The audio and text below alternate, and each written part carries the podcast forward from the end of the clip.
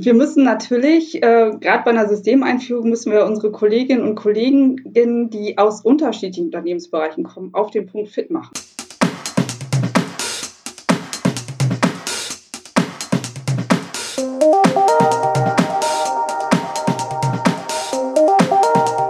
Herzlich willkommen zu einer neuen Ausgabe der Lernkurve, dem Podcast für Fans von Corporate Learning and Communication. Mein Name ist Dirk Schwendt. Unser Thema heute was ist bei Training und Kommunikation im Rahmen von Systemeinführung zu beachten? Dazu habe ich einen illustren Gast, das ist die Sabine Siegel, Head of Digital Communication und Change bei ThyssenKrupp Steel Europe in Duisburg. Hi Sabine, schön, dass du da bist. Hallo Dirk, ich freue mich. Ja, Training und Kommunikation im Rahmen von Systemeinführung, das ist ja etwas, was du äh, auch schon kennst äh, aus äh, reichhaltigen Erfahrungen. Und das ist ja auch meiner Erfahrung nach doch oft ein bisschen was anderes als so das typische Lernen, was man in der Linienorganisation hat. Und wenn wir damit vielleicht mal einsteigen, was, was ist denn da anders? Was unterscheidet denn aus deiner Sicht auch die, die typischerweise die Ausgangssituation hinsichtlich Lernen für eine Systemeinführung von der Ausgangssituation bei so einem ja, normalen Lernen, wie es jeden Tag in Unternehmen stattfindet? Ja, ähm, wir müssen natürlich, äh, gerade bei einer Systemeinführung, müssen wir unsere Kolleginnen und Kollegen, die aus unterschiedlichen Unternehmensbereichen kommen, auf den Punkt fit machen. Ne? Also wir haben ja äh, bei Systemeinführung gibt es irgendwann ein Go Live und zum Go Live müssen die ja oder ab Go Live gemeinsam in einer integrierten Lösung zusammenarbeiten. Und äh, da können wir nicht sagen, ach, dann schulen wir mal irgendwie drei Monate später, sondern wir müssen sie halt auf den Punkt ähm, vorbereiten. Und äh, da ist auch natürlich Führung ganz besonders gefragt. Also ähm, wir haben immer so, ja, Tagesgeschäft geht vor und das Projekt, bis das dann kommt. Aber auch hier die Führungskräfte frühzeitig involvieren, dass sie verstehen, was sich ändert, dass sie das auch ihren Mitarbeiterinnen und Mitarbeitern erklären können und dafür sorgen, dass alle bereit sind, ähm, mit dem neuen integrierten System zu arbeiten. Und ähm, was natürlich auch ein wichtiger Unterschied ist, ähm, wir haben nicht so ein Training One Size Fits All, sondern es gibt sicherlich äh, Trainings, die für alle relevant sind, wenn es darum geht, warum machen wir das überhaupt. Ähm, also immer Start with a Why. Ähm, aber natürlich auch dann nach Geschäftsrolle. Also die Kolleginnen und Kollegen sollen ja im operativen Geschäft mit dem System arbeiten können. Und da müssen sie natürlich basierend auf ihrer Geschäftsrolle vorbereitet werden. Das waren jetzt schon eine ganze Menge Aspekte. Also einmal dieses, dieses bereichsübergreifend, dann das Thema Führungskräfte und dann das Thema rollenspezifische Vorbereitung, wenn ich das jetzt so, so richtig äh, zusammengefasst habe. Ähm, für Führungskräfte ist es möglicherweise, so wie du es beschreibst, dann ja auch ein bisschen unbequemere Aufgabe als das äh, Lernen in der Linie. Das wird ja normalerweise zentral irgendwo vorgegeben. Du musst jetzt dieses oder jenes mhm. lernen mhm. oder du kannst dieses und jenes lernen. Mhm. Und hier ist es plötzlich wichtig, dass die Führungskraft eine Rolle übernimmt, auch ja eigentlich ja nicht im Training, aber in der ja, eigentlich in ihrer Führungsrolle, in dem ja. Vertreten des Themas, um das es geht, richtig? Auf jeden Fall. Also wir haben unsere Führungskräfte sehr frühzeitig eingebunden, auch in mehreren Formaten, äh, wo wir ihnen die neue Lösung vorgestellt haben, wo wir ihnen äh, gezeigt haben, was sich für sie verändert. Wir haben auch gesagt, unsere Führungskräfte müssen Grundverständnis davon haben, was ihre Mitarbeiter in Zukunft tun, wie wir in Zukunft steuern wollen, weil das ist ja das, was sie auch äh, dann in ihrer Linientätigkeit in der Praxis später tun, diese operative Steuerung. Und dazu müssen sie verstehen, warum und ihre Mitarbeiter welche Daten eigentlich im System erfassen. Das heißt, man müsste ja eigentlich schon vorher beginnen, bevor man über Entwicklung von Training so nachdenkt oder parallel muss man die Führungskräfte ja irgendwie auch in dieses ja, Vorbereiten, Onboarden, also mhm. selbst da auf die Schiene setzen, dass sie tatsächlich so eine Rolle übernehmen. Das ist wahrscheinlich oder auch meiner Erfahrung nach ja noch so ein zusätzlicher Workstream oder wie immer man das, äh, ja. äh, das nennen will. Ne? Genau, wir hatten diesen Workstream Leadership. Also das Ziel war nachhaltig äh, vom Top-Management bis auf ähm, Mitarbeiterebene äh, dieses Denken und dieses neue Arbeiten zu verankern. Wir hatten das Glück, wir haben einen Programmsponsor auf Vorstandsebene gehabt, der das Thema sehr stark vorangetrieben hat, was ex extrem volksentscheidend war. Ähm, wir haben Führungskräfte-Workshops durchgeführt. Es gab einen Führungskräfte-Leitfaden. Wie kann ich denn meine Mitarbeiterinnen und Mitarbeiter und mich selbst auch auf die Veränderungen vorbereiten? Wir haben Austauschformate für Führungskräfte etabliert ähm, wo dann auch zum Beispiel die Controlling-Funktion äh, mit der Vertriebsfunktion sehr intensiv ähm, diskutiert hat. Also auch nochmal kurz um, es ist eben nicht nur Training, es ist nicht nur Lernen, sondern das alles funktioniert nur dann, wenn es eingebettet ist in ein breites Portfolio von Maßnahmen, angefangen von der Führungskräfteeinbindung bis hin ja zu begleitenden Kommunikations- und Change-Management-Maßnahmen. Ne? Auf jeden Fall.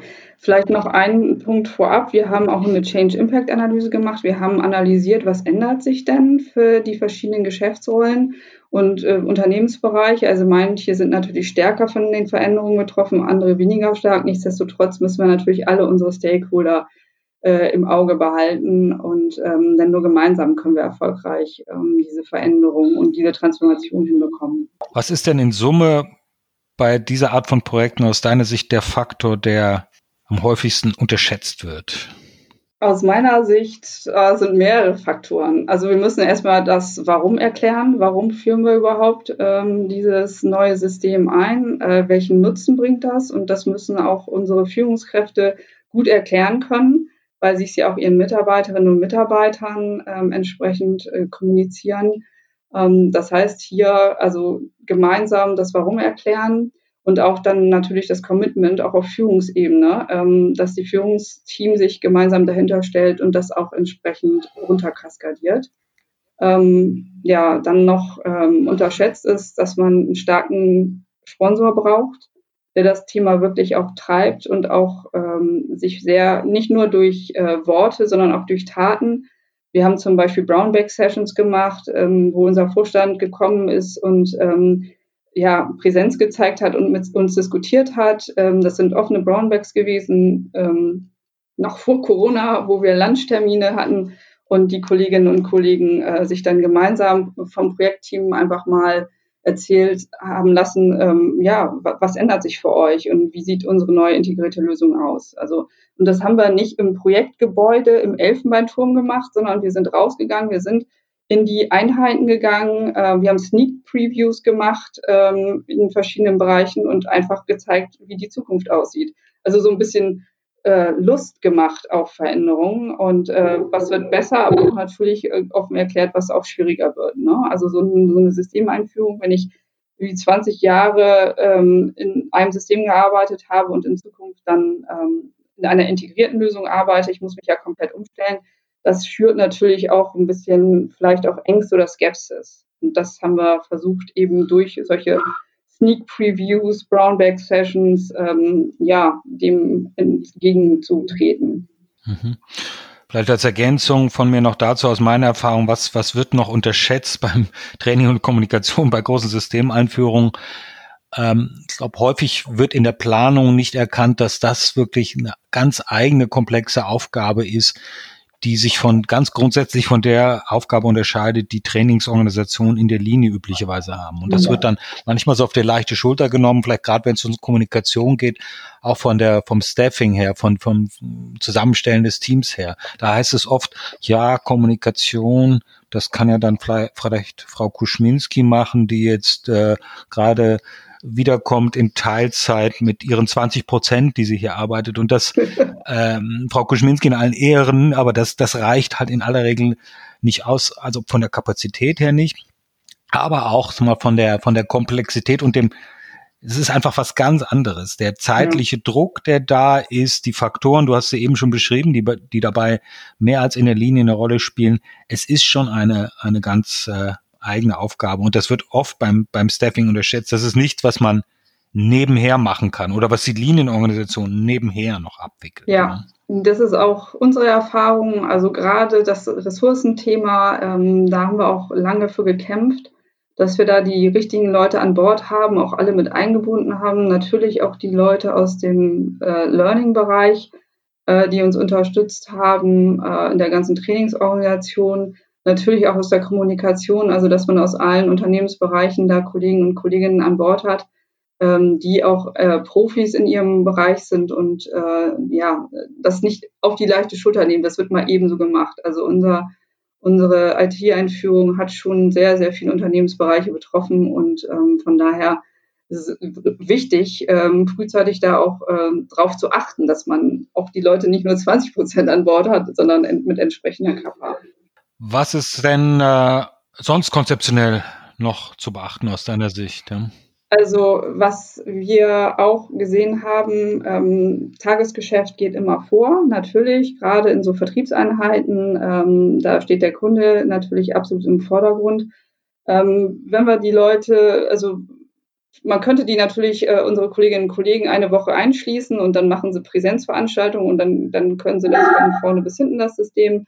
Aber das ist natürlich auch nicht mehr zeitgemäß, auch vor dem Hintergrund Tagesgeschäft. Deshalb haben wir gesagt, wir brauchen einen Blended Learning Ansatz.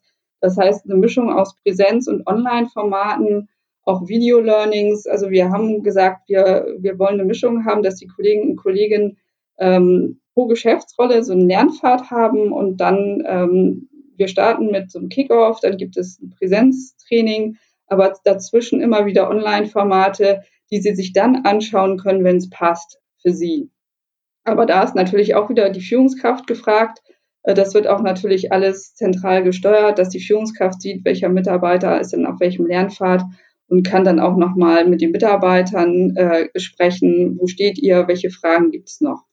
Und ähm, das Ganze, wir haben die Riesenchance gehabt, bei uns wurde gerade Office 365, Microsoft Teams eingeführt und haben wir gesagt, das ist doch eine super Möglichkeit. Wie können wir hier alle zusammenarbeiten in einer integrierten Lösung und haben einen Teams-Kanal auch für Support, wo man Fragen stellen kann. Und das wird sehr, sehr gut angenommen. Ähm, wo wir, das ist auch, ähm, wenn wir so eine Systemeinführung haben, dass man nicht unterschätzen darf, dass ja nach der Systemeinführung kommen ja die meisten Fragen. Im Training ist ja vielleicht noch alles klar, aber wenn es dann in der Praxis soweit ist, dass man da die Möglichkeit hat, Fragen zu stellen. Und da ist ein Projektteam dahinter ähm, und Key-User natürlich, die wir auch ausgebildet haben aus den verschiedenen Unternehmensbereichen, die sofort äh, immer ähm, Fragen beantworten und, und zur Verfügung stehen. Also, aber wie gesagt, dieses Blended Learning mit Fokus auf Kompetenzerwerb und natürlich auch Mindset Change. Das haben wir, das war ganz wichtig für uns. Und gerade durch Corona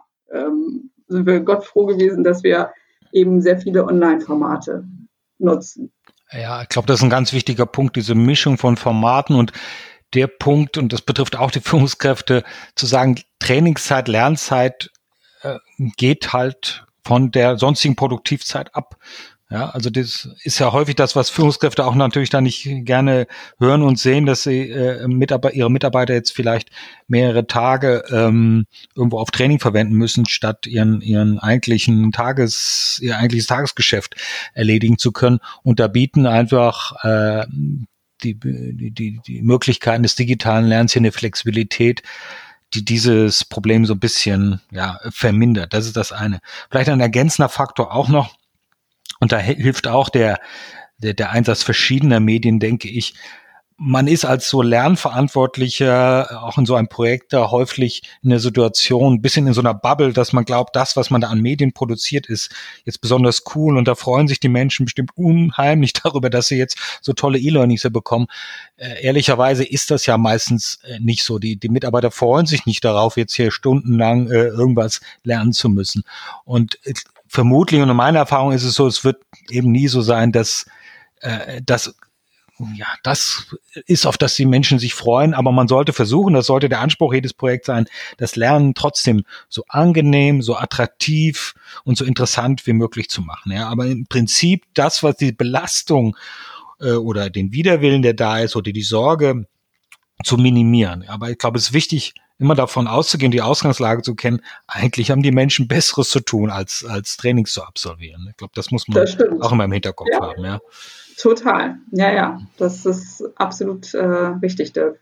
Ja, was ist denn, um mal jetzt von einem rein ganz hart von den Fakten wegzukommen, was ist denn für dich, auch für dich persönlich, das üblicherweise das Interessanteste an, an, an solchen Projekten? Ja, das Interessanteste für mich ist natürlich ähm, das Arbeiten in so interdisziplinären Teams, also mit verschiedenen Kollegen an einer Herausforderung zu arbeiten. Kollegen, die man auch am Anfang gar nicht kennt, die im Projekt gestartet werden. Man ruckelt sich dann so gemeinsam ein und ähm, kriegt viele neue Ideen. Das macht schon Spaß und ähm, auch dieses ständige Lernen. Also ähm, man muss sich ja auch sagen wir mal, kein Change ohne Inhalte. Ähm, man muss schon verstehen, um was es geht bei dieser ähm, IT-Lösungen, um es dann natürlich auch entsprechend kommunizieren zu können und dann mit den Fachbereichen zusammen. Wir hatten auch das große Glück, dass wir Kolleginnen und Kollegen aus allen Unternehmensbereichen hatten, die auch ähm, Lust auf hatten auf Veränd äh, ja, Veränderungsinitiativen, äh, die mit uns das gemeinsam gestaltet haben. Und wir haben gemeinsam, das ist auch nochmal an diesen Projekten, gemeinsam auf ein Ziel hinarbeiten. Und das, das macht äh, schon Spaß. Und dann wenn wir überzeugen können mit unseren Maßnahmen, den Change Management, Kommunikationstrainingsmaßnahmen, dann ähm, ja, das, da, da, das ist eine große Befriedigung. Okay, cool. Und es ist ja bei dir auch so, du hast ja auch einen, einen, einen Beratungshintergrund. Auf der einen Seite bist aber jetzt auch schon eine ganze Weile in der Linie. Das heißt, du kennst die Art von Projekten, über die wir sprechen, im Prinzip von, von beiden Seiten. Ist das da ein Unterschied oder was ist denn aus deiner Sicht der größte Unterschied zwischen diesen, zwischen diesen beiden Perspektiven? Gibt es einen Unterschied? Weil die Lerneffekte, die du eben beschrieben hast, oder die Themen, hast du wahrscheinlich auf, auf beiden Seiten oder gibt es da noch Unterschiede? Ja, also du, ich stimme dir zu, also die Herausforderungen sind die gleichen. Ähm, als Berater bin ich natürlich nur beim Kunden für einen festgelegten Projektzeitraum. Ähm, und äh, jetzt in meiner Linienfunktion sehe ich natürlich langfristig, wie sich unsere Lösung, äh, wie unsere Lösung genutzt wird. Und ähm, wir kriegen natürlich auch noch sehr, sehr viel Feedback. Äh, wir, es läuft jetzt auch noch nach, ähm, nach der offiziellen Go Live bekommen wir natürlich auch Feedback, wie es läuft, ähm, welche Themen sind noch offen wir produzieren jetzt noch so Video-Learnings, wo dann so YouTube-Style, wo wenn wir feststellen, ähm, das Thema ist noch nicht so richtig verstanden, da kriegen wir Feedback, dann machen wir, hauen wir einfach mal schnell so ein Video-Learning nach. Ein Kollege macht das einfach so hands-on und dann wird es zwei Stunden später dann eingestellt und dann können wir sehr auf den Punkt noch reagieren. Also das ähm, dieses langfristig sehen, Mensch, wie entwickelt sich denn dein Kind ähm, und, und ja, wie geht's dann weiter, das ist schon spannend. Du wirst also praktisch mehr in die Verantwortung genommen, auch wenn die Berater längst über alle Berge sind, bist du noch da und ob positiv oder negativ, kriegst du sozusagen genau. die Rückmeldung, musst mit dem leben oder das adressieren, was, was da noch ansteht. Na, ist doch genau. Schön. Ja. So hat jeder seine Rolle. Ist ja super. So ist das, Dirk. Ja. So hat jeder seine Rolle. Gut, ich würde sagen, das war ein schöner, schneller Überblick. Äh, würde es jetzt auch mal dabei bewenden lassen. Vielen, vielen Dank, Sabine, dass du hier warst. Hat mich sehr gefreut. Ich hoffe, dass es auch für die, für die Zuhörer doch den einen oder anderen interessanten Erkenntnis- und Ansatzpunkt gab. Ähm, ja, vielen Dank äh, und bis zum nächsten Mal. Danke. Ciao. Danke, Dirk. Tschüss.